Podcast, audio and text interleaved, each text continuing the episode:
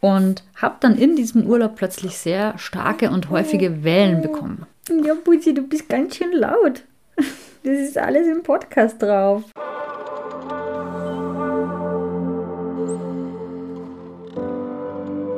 Hallo und schön, dass du da bist beim Mama by Nature Podcast zur mentalen Geburtsvorbereitung. Empowerment für deine Schwangerschaft und Geburt. Mein Name ist Nives Haag, ich bin Hypnobirthing-Trainerin, Hypnose-Coach und seit neuestem auch Zweifachmama. Und ich unterstütze dich dabei, mit mentaler Geburtsvorbereitung eine positive und bestärkende Geburt zu erleben. Heute beginnt endlich die dreiteilige Serie des Geburtsberichts meines zweiten Kindes. Und zwar starten wir heute mit der Vorbereitung und Planung meiner Hausgeburt. Du erfährst einerseits, was auf organisatorischer Ebene alles nötig ist, um eine Hausgeburt zu planen, und andererseits, wie meine persönliche mentale und körperliche Vorbereitung ausgesehen hat. Ich wünsche dir ganz viel Freude beim Hören.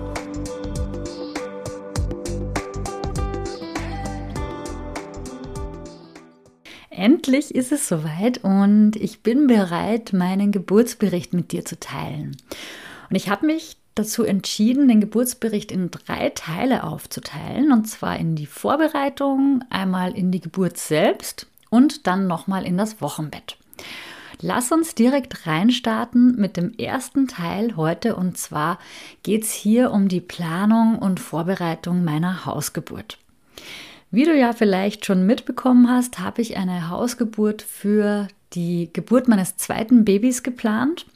Und gerade wenn man eine Hausgeburt plant, muss man noch ein paar extra Dinge beachten und das läuft einfach noch mal ein bisschen anders ab als bei einer Klinikgeburt und darauf möchte ich heute auch noch mal explizit zu sprechen kommen. Lass uns starten mit der organisatorischen Vorbereitung einer Hausgeburt. Ich habe mich, als ich den positiven Schwangerschaftstest in meinen Händen hielt, wirklich noch im selben Moment um eine Hebamme umgesehen. Damals habe ich noch in Hamburg gelebt und ich habe sogar da schon einige Absagen bekommen, aber zum Glück auch Zusagen. Also das heißt, gerade wenn du eine Hausgeburt planst, musst du wirklich ganz, ganz schnell sein, eine Hausgeburtshebamme zu finden, je nachdem, wo du gerade wohnst und die Geburt planst. Ich hatte also relativ schnell mich darum gekümmert und habe auch eine Hausgeburtshebamme gefunden. Nur habe ich dann im Laufe meiner Schwangerschaft dann einen Umzug geplant. Und zwar bin ich mit meiner Familie wieder zurück in meine alte Heimat nach Österreich gezogen. Und hier war ich wiederum viel zu früh dran, um mich für eine Hausgeburtshebamme umzusehen. Das war natürlich auch mein großes Glück, weil ansonsten hätte ich wahrscheinlich nicht während der Schwangerschaft dann noch so schnell eine Hausgeburtshebamme gefunden nach einem Umzug. Hier in Österreich oder zumindest in der Stadt, in der ich lebe, war es mehr als ausreichend, mich in der 20. Schwangerschaftswoche mit meiner potenziellen Hebamme in Verbindung zu setzen. Und so haben wir uns dann eben kennengelernt in der 20. Schwangerschaftswoche und haben alles besprochen. Und sie hat mir damals schon eine Liste mitgegeben an Aufgaben und auch so eine kleine Einkaufsliste, was es alles für die Hausgeburt zu erledigen und zu planen gibt. Und diese Liste, die werde ich dir jetzt einmal vorstellen. Genau, auf dieser Liste stehen einige Einkäufe drauf, wie zum Beispiel Dinge, die man benötigt, um den Geburtsraum vor Verschmutzungen zu schützen. Also zum Beispiel Malerfolie, einen alten Duschvorhang, eine wasserfeste Unterlage. Ähm, hier steht auch noch drauf zwei Packungen Wickelauflagen. Dann steht hier auch noch mal ausreichend große dicke Binden ohne Plastikfolie, das ist eben fürs Wochenbett und auch ein Wundheilbad fürs Wochenbett. Da habe ich mir ein ganz ganz wunderbares Sitzbad von Stadelmann besorgt, ähm, was eben speziell fürs Wochenbett ist aus der Bahnhofsapotheke mit Meersalz, Jojobawachs, Kamille, Lavendel, Rose, Rosengeranie und Schafgarbe. Und äh, da werde ich dann in der, im dritten Teil meines Geburtsberichts nochmal im Detail drauf eingehen, welche Wunder das bei mir bewirkt hat. Also das kann ich auf jeden Fall empfehlen, dass du dir sowas frühzeitig besorgst. Aus der Apotheke brauchst du außerdem äh, Vitamin K, da bekommst du das Rezept bei deinem Hausarzt. Außerdem stehen hier noch Schmerzmittel auf Basis von Paracetamol oben. Das ist auch fürs Wochenbett. Und äh, genau, das war es eigentlich schon von der Einkaufsliste. Zur Vorbereitung ist hier angeführt eine Gymnastikmatte, ein Sitzball, mehrere kleine Kissen, eventuell ein Heizstrahler oder ein Heizlüfter, falls die Geburt in der kühleren Jahreszeit stattfindet, eine mittlere Plastikschüssel, die brauchst du dann für deine Plazenta, ein Wasserkocher bzw. einen Topf am Herd, um Wasser zu erwärmen und dazu eine Wärmflasche. Du kannst natürlich auch ein Kirschkernsäckchen dafür verwenden. Dann brauchst du auf jeden Fall einen großen Müllsack, wo dann nach der Geburt gleich alles reinkommt von diesen ganzen äh, Unterlagen und Wickelauflagen, die eben gebraucht wurden. Und vier bis fünf mittlere Handtücher und ein bis zwei Waschlappen. Kleidung für Baby ist klar, also einfach ein, eine Erstlingsausstattung und eine Windel und alles, was du brauchst, also vielleicht ein Ersatzshirt. Die Kliniktasche sollte auf jeden Fall fertig gepackt irgendwo im Haus oder in der Wohnung bereitstehen. Auch wenn du bei einer Hausgeburt natürlich nicht vorhast, in die Klinik zu gehen, kann man natürlich nie wissen, wie die Geburt ihren Lauf nehmen wird und es ist besser auf jeden Fall hier vorbereitet zu sein und wenn du es nicht brauchst, dann ist ja alles gut und falls du es brauchst, dann musst du dich nicht während der Geburt darum kümmern, jetzt noch irgendwie die Tasche zu packen. Da hast du auf jeden Fall gerade anderes zu tun. Der Mutterpass, beziehungsweise in Österreich hier sagt man ja Mutter-Kind-Pass, der sollte natürlich auch griffbereit sein. Und im Kühlschrank brauchst du ausreichend Verpflegung, also das heißt ähm, leichte Snacks, gekühlte Getränke, je nachdem, was du gerne magst. Und ähm, gerne auch im Tiefkühlfach so ein Cold Pack. Das kann dann fürs Wochenbett ganz praktisch und hilfreich sein. Und das war es eigentlich auch schon wieder. Also ich habe mich selber gewundert, dass ich von dieser Liste eigentlich vielleicht, wenn es gut geht, fünf Dinge erst besorgen musste. Alles andere hat man meistens sowieso zu Hause. Also Müllsäcke, Handtücher und so weiter, das, das, das hast du ja alles in der Regel. Also die Einkaufsliste hält sich wirklich in Grenzen. Und eigentlich ist auch gar nicht so viel zu organisieren für eine Hausgeburt. Natürlich kannst du dann deinen Geburtsraum noch dementsprechend schmücken.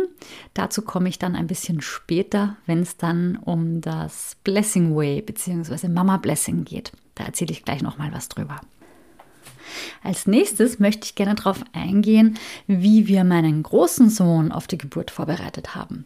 Also die Vorbereitung des großen Bruders auf die Geburt seines Geschwisterchens. Wir haben ihm Kurz bevor wir offiziell mit der Familie darüber gesprochen haben, haben wir eben mit ihm darüber gesprochen, dass er ein Geschwisterchen bekommt.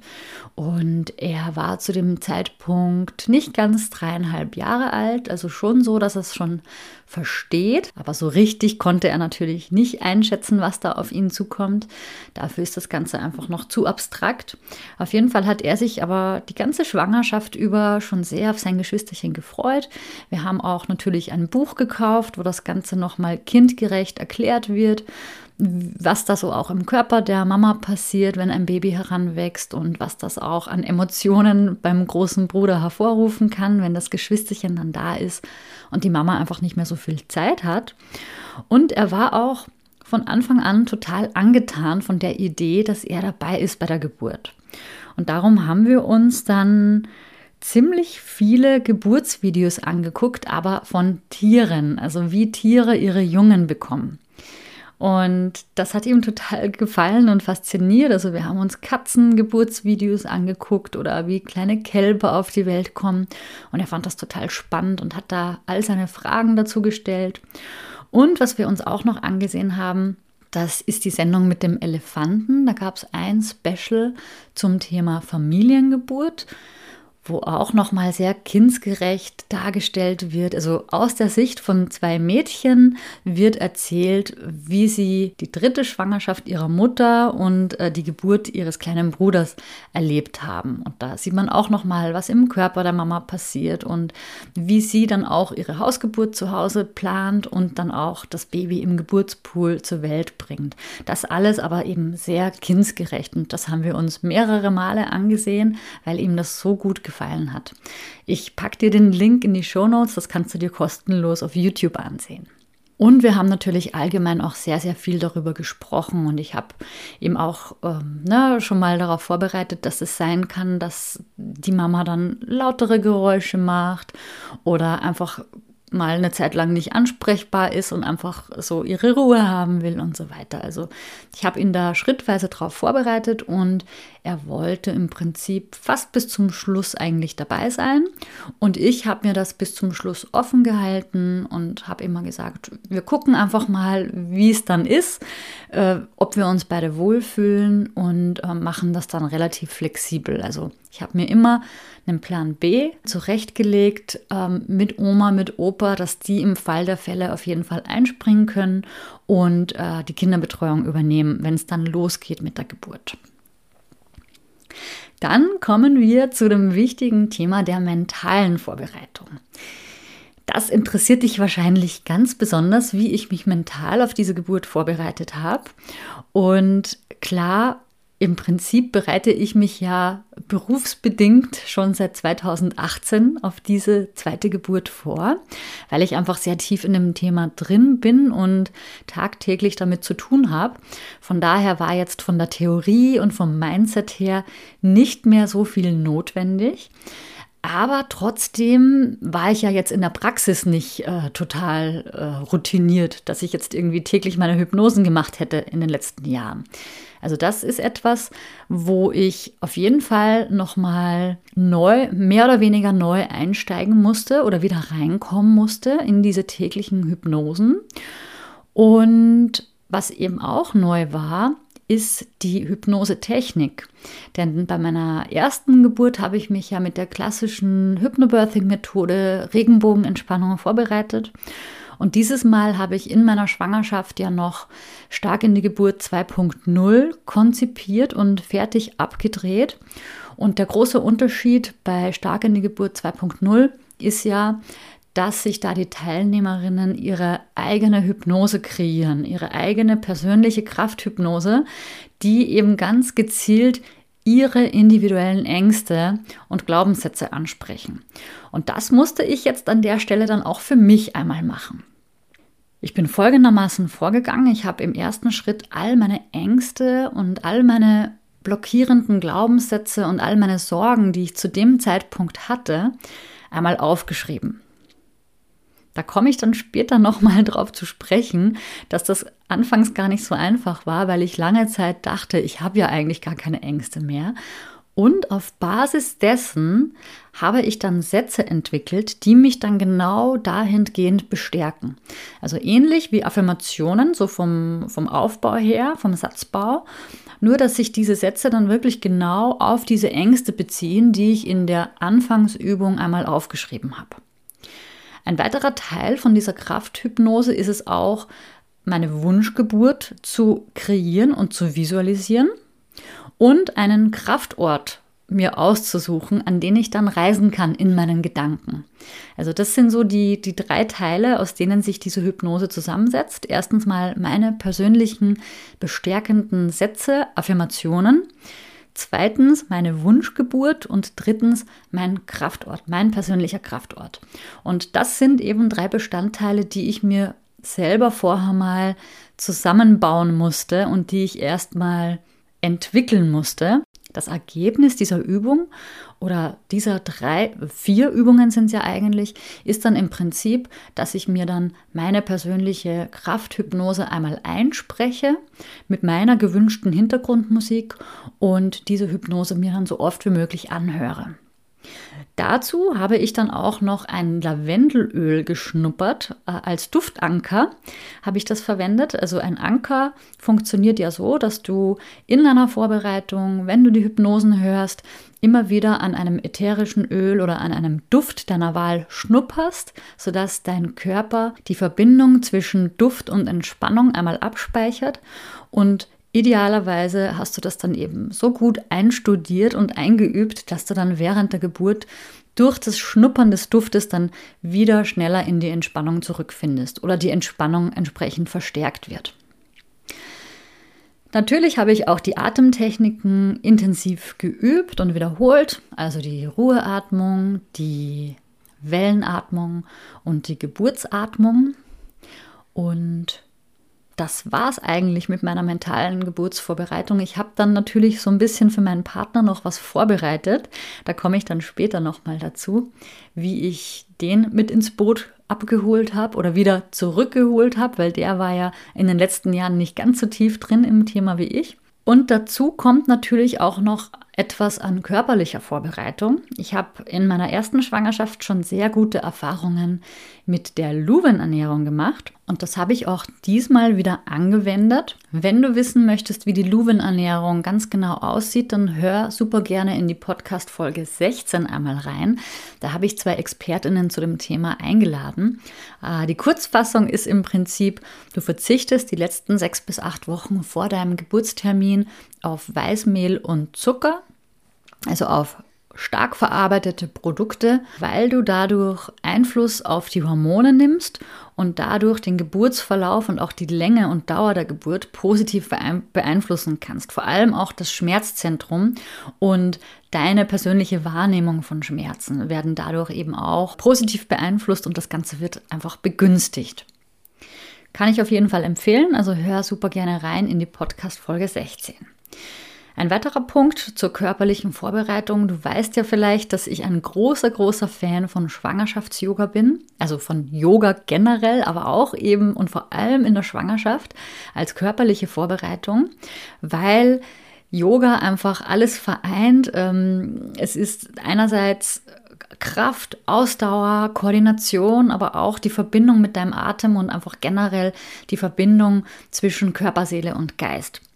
Und deshalb eignet sich Yoga ganz wunderbar als Vorbereitung für die Geburt, aber auch um typische Schwangerschaftswehwehchen wie zum Beispiel Rückenschmerzen vorzubeugen oder entgegenzuwirken. Darum habe auch ich Schwangerschafts-Yoga diesmal wieder gemacht. Wenn du hierzu Tipps und Anregungen brauchst, dann hör gerne in die Podcast-Folge 28 rein. Da habe ich die Lisa von Monkey Yoga einmal interviewt. Da gibt sie ganz viele Tipps und ich habe auch ihren Schwangerschafts-Yoga-Kurs gemacht und außerdem auch einige kostenlose YouTube-Videos mir angeguckt. Du kannst auch gerne in meine Playlist reinschauen, in meinem YouTube-Kanal. Da habe ich eine eigene Playlist namens Schwangerschafts-Yoga erstellt und da teile ich meine liebsten Schwangerschafts-Yoga-Videos, wo du kostenlos zu Hause einfach mitmachen kannst. Ein weiterer Punkt zur körperlichen Vorbereitung ist die geburtsvorbereitende Akupunktur. Diesmal habe ich es nur einmal geschafft. So, jetzt ist meine Tochter aufgewacht, die hier im Studio neben mir liegt und wollte gerne gestillt werden. Das mache ich jetzt einfach mal nebenbei. Mal gucken, wie das klappt. Also, wo waren wir stehen geblieben? Genau, bei der geburtsvorbereitenden Akupunktur. Die habe ich diesmal leider nur einmal geschafft, weil ein paar Tage später schon meine Tochter zur Welt kam. Aber die Akupunktur kann ich dir auch empfehlen. Das machen viele Hebammen. Im Prinzip kannst du hier eventuelle Blockaden lösen, die sich in deinem Körper noch befinden und so auch die, den Geburtsbeginn und auch die Dauer der Geburt und auch, ähm, auch die geburtsvorbereitende Akupunktur soll die Geburt positiv beeinflussen. Sorry, falls du Schmatzgeräusche im Hintergrund hörst, dann ist das meine Tochter, die gerade trinkt. Vielleicht noch ein Punkt, was ich nicht gemacht habe, und zwar das ist die Dammmassage. Es gibt ja noch immer keine wissenschaftlichen Belege dafür, dass die Dammmassage etwas bringt. Der Zweck der Dammmassage soll ja der sein, dass man eventuellen Geburtsverletzungen damit vorbeugen kann. Und ich will dir damit nicht sagen, dass du keine Dammmassage machen sollst, sondern ich will dir damit sagen, mach sie nur, wenn du dich damit wohlfühlst. Ich habe die Dammmassage bereits in meiner ersten Schwangerschaft ausprobiert und ich persönlich bin überhaupt nicht damit zurechtgekommen. Also ich fand es sehr, sehr unangenehm und meine Hebamme hat mir dann damals schon den Tipp gegeben, dass ich mich damit nicht stressen soll, äh, Wenn es mir nicht gut tut, dann soll ich es eben lieber lassen. Und das ist auch genau der gleiche Tipp, den ich gerne dir mit auf den Weg geben möchte. Wenn du damit gut zurechtkommst, dann mach es gerne. Und wenn nicht, dann setz dich damit bitte nicht unter Druck und dann lass es einfach sein. Eine kleine Anekdote möchte ich noch mit dir teilen, was sich in meiner Schwangerschaft so abgespielt hat. Ich habe ja vorhin schon kurz erwähnt und vielleicht hast du es ja auch mitbekommen auf Instagram, dass ich in meiner Schwangerschaft ja noch äh, den neuen Online-Kurs Stark in die Geburt 2.0 aufgenommen habe. Das heißt, ich habe relativ lang noch relativ viel gearbeitet, weil ich ja schon wusste, wenn das Baby dann erstmal da ist, werde ich wahrscheinlich nicht mehr so leicht dazukommen. Und ich habe dann in der 33. Woche meinen ersten Urlaub nach einer sehr langen, intensiven Arbeitsphase gemacht. Ich hatte relativ starke und häufige Wellen dann bereits in der 33. Schwangerschaftswoche. Und kurzzeitig habe ich echt schon so ein bisschen Panik geschoben, dass ich jetzt in Italien eine Frühgeburt bekomme. Zum Glück war das nicht der Fall. Und als ich wieder zurück war, habe ich natürlich gleich bei meinem Gynäkologen mich untersuchen lassen. Und er hat festgestellt, dass mein Muttermund zu dem Zeitpunkt bereits fingerdurchlässig war. Und er meinte auch, das Baby kommt wahrscheinlich ein bisschen früher, aber es wäre kein Problem, man würde es jetzt nicht mehr aufhalten. Es ähm, ist zwar offiziell ein Frühchen, aber das ist nicht schlimm. Und er gab mir mehr oder weniger grünes Licht. Für mich war es aber schon mehr oder weniger schlimm, weil ich wollte ja eine Hausgeburt und die darf man ja offiziell erst ab der 38. Schwangerschaftswoche machen. Darum habe ich dieser 38. Schwangerschaftswoche sehr entgegengefiebert, dass ich es bis dahin schaffe und habe von meiner Hebamme, von meiner Hausgeburtshebamme auch noch den Tipp bekommen, dass ich, also sie hat mir so ein paar Dinge aufgeschrieben und zwar habe ich einen Toko-Tee getrunken und Toko-Öl Massagen auf meinem Bauch gemacht und ich habe auch so ein Pulver eingenommen von Veleda, ähm, was eben das Ganze ein bisschen stabilisieren und normalisieren und beruhigen sollte. Und ich habe einfach generell ein bisschen ruhiger gemacht, auch körperlich. Habe dann ähm, auch kein Schwangerschafts-Yoga mehr gemacht, weil auch mein Bauch schon so tief dann war. Also das Baby ist dann schon so tief ins Becken gerutscht, dass ich dann auch schon einfach Schmerzen hatte durch dieses Druckgefühl nach unten. Und da hat mir zum Glück eine gute Freundin einen Bauchgurt geliehen, der auch Wunder gewirkt hat. Aber zu diesem Zeitpunkt und warum ich dir das erzähle, ist, dass ich da erst so richtig realisiert habe, wie nah die Geburt möglicherweise schon bevorsteht. Und zu dem Zeitpunkt war ich noch total unvorbereitet, weil ich ja eben bis zum Schluss äh, noch gearbeitet habe, weil ich eben schon wusste, okay, alles, was ich, äh, was ich nicht bis zur Geburt schaffe, schaffe ich wahrscheinlich ganz lange nicht. Nach einem kurzen Anflug von Panik habe ich dann also ganz schnell das nachgeholt, was ich bis zu dem Zeitpunkt verabsäumt hatte und habe dann auch erstmal so wirklich realisiert, dass ich ja doch nicht völlig angstfrei bin und dass es ja doch noch ein bisschen Arbeit auch für mich zu tun gibt. Und dann habe ich das alles nachgeholt, eben mit den Punkten, die ich vorhin schon erwähnt habe. Ich habe also der 38. Schwangerschaftswoche entgegengefiebert, damit es eben was mit der Hausgeburt wird. Und ich fieberte auch meinem Mama-Blessing entgegen, was ich für die 36., 37. Schwangerschaftswoche geplant hatte. Ein Mama-Blessing ist im Prinzip sowas ähnliches wie eine Babyparty oder Babyshower, nur dass es eben nicht um das Baby geht und um Geschenke, sondern es geht darum, dass die Mama gestärkt wird für die Schwangerschaft und für die bevorstehende Geburt.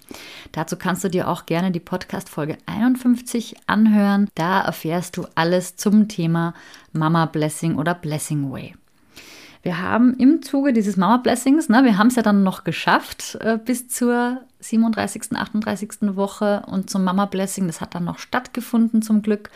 Und da hatte ich ganz viele gute Freundinnen eingeladen, die mit mir dann den Geburtsraum geschmückt haben. Sie haben zum Beispiel eine Girlande aus meinen Affirmationskarten gebastelt, die wir im Wohnzimmer aufgehängt haben. Ganz viele Kerzen und Blumen und eine Lichterkette. Und der Geburtsraum sah dann einfach ja ganz wunderschön geschmückt aus. Es gab dann auch noch eine Woche später einen falschen Alarm bei 37 plus 4. Also genau vier Tage nachdem der offizielle Geburtszeitraum begonnen hatte. Das, da war im Prinzip ja auch alles gut, aber das war ausgerechnet dieses Wochenende, an dem meine Hebamme nicht da war. Zum Glück hatte sie aber eine Vertretung organisiert, mit der ich mich dann auch in Verbindung gesetzt habe. Ich dachte nämlich bei 37 plus 4 einen Blasensprung gehabt zu haben. Und die Vertretung meiner Hebamme kam dann vorbei und hat sich ganz liebevoll um uns gekümmert. Und lustigerweise haben wir an dem Tag dann alles probiert, um die Wellen auf natürlichem Wege anzukurbeln, dass die einsetzen. Vielleicht weißt du ja, wenn du einen vorzeitigen Blasensprung hast, dann müssen die Wellen innerhalb von 24 Stunden, beziehungsweise in der Klinik sind sogar nur 12 Stunden, äh, müssen die Wellen einsetzen.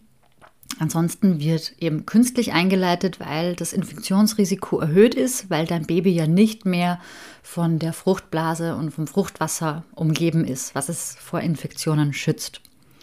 Und deswegen haben wir an diesem Sonntag alles Mögliche unternommen, damit diese Wellen einsetzen. Also von einem selbst gekochten Tee mit Ingwer, Zimt und Nelken über lange anstrengende Spaziergänge bergauf. Ich habe sogar Milch abgepumpt, ähm, natürlich Zärtlichkeiten ausgetauscht und so weiter. Also alles, von dem man sagt, dass es auch Oxytocin ausschüttet und dass es die Wellen in Gang bringen soll. All das haben wir probiert. Ironischerweise, weil nicht allzu lange Zeit vorher haben wir ja noch genau das Gegenteil versucht, nämlich die Wellen aufzuhalten. Aber witzigerweise war genau an diesem Tag war es so ruhig in meinem Bauch wie noch nie zuvor. Also meine Tochter hatte wirklich nicht mal ansatzweise Interesse daran, an diesem Tag geboren zu werden. Und ich habe dann mit der Hebamme vereinbart, dass wir die Nacht noch abwarten und am nächsten Tag früh komme ich zu ihr in die Praxis. Sie untersucht mich nochmal und dann probieren wir noch mal irgendwas, äh, ich weiß gar nicht mehr was, was sie da genau vorhatte und dann, wenn das eben nichts wird, dann müsste ich eben in die Klinik zur Einleitung fahren. Und wie du dir vorstellen kannst, war auch das ein Prozess, ein mentaler Prozess für mich, äh, loszulassen von dieser Ausgeburt, weil ich mich schon damit abgefunden hatte, dass es jetzt eben wirklich zur künstlichen Einleitung in der Klinik kommen würde. Doch am nächsten Tag war ich dann bei ihr in der Praxis und sie hat noch mal einen Ultraschall gemacht und dann haben wir festgestellt, meine Blase ist absolut intakt. Ich habe nicht mal Fruchtwasser verloren. Es war wirklich ein Fehlalarm, ein falscher Alarm und alles ist gut. Ich kann ganz normal nach Hause fahren und einfach weiterhin warten, bis die Wellen auf natürlichem Weg einsetzen. Da war ich natürlich sehr, sehr erleichtert. Und das Positive an der ganzen Geschichte war natürlich einerseits, dass, dass ich mich wieder mal im Loslassen üben konnte und andererseits, dass unser Haus dann auch wirklich fix und fertig war für diese Geburt, weil wir an diesem Sonntag das ganze Haus einmal geputzt haben. Also besser gesagt, mein Mann hat das ganze Haus einmal durchgeputzt. Der Geburtspool wurde schon mal aufgestellt und alles vorbereitet. Ähm, da vielleicht noch ganz kurz der Tipp. Ich habe keinen professionellen Geburtspool gekauft. Die sind relativ kostspielig. Und da ich nicht hundertprozentig sicher war, ob ich überhaupt in den Geburtspool möchte während der Geburt, habe ich mich dann für so eine Schmalspur-Variante entschieden und habe ein Planschbecken um, keine Ahnung, 20 Euro, glaube ich, gekauft das äh, Planschbecken hatte auf Amazon in den Bewertungen einige Mamas, die eben davon berichtet haben, dass sie da ihre Wassergeburt in diesem Planschbecken erlebt haben und dass sich dieses Planschbecken ideal auch eben als Geburtspool eignet. Und so eins habe ich mir dann eben bestellt. Ich packe dir gerne den Link auch in die Show Notes. Und äh, der wurde dann eben auch aufgestellt und Handtücher und alles, was auf dieser Liste stand, die ich dir vorhin schon einmal vorgetragen habe, äh, haben wir dann alles gemacht an diesem Sonntag. Die Kliniktasche habe ich auch dann erst gepackt. Und am Ende des Tages, dann konnte meine Tochter wirklich kommen. Es war wirklich alles vorbereitet und ready für diese Geburt.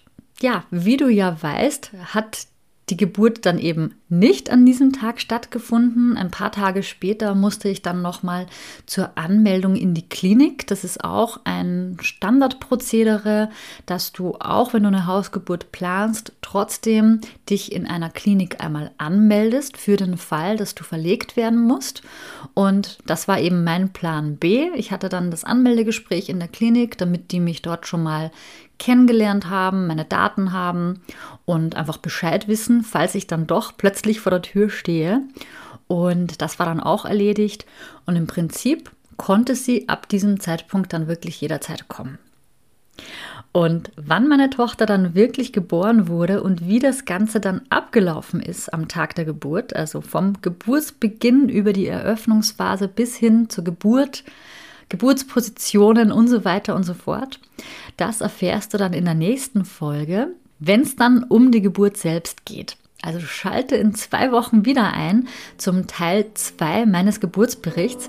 Ich freue mich sehr, den dann endlich mit dir teilen zu können.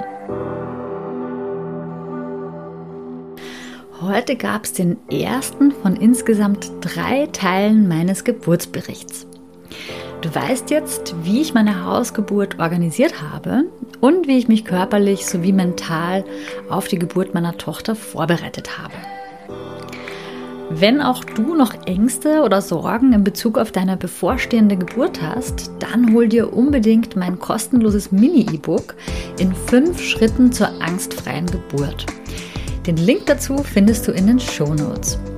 Wir hören uns dann also in zwei Wochen wieder, wenn es dann um die Geburt selbst geht. Also bis dahin, alles Liebe, deine Nieves von Mama by Nature.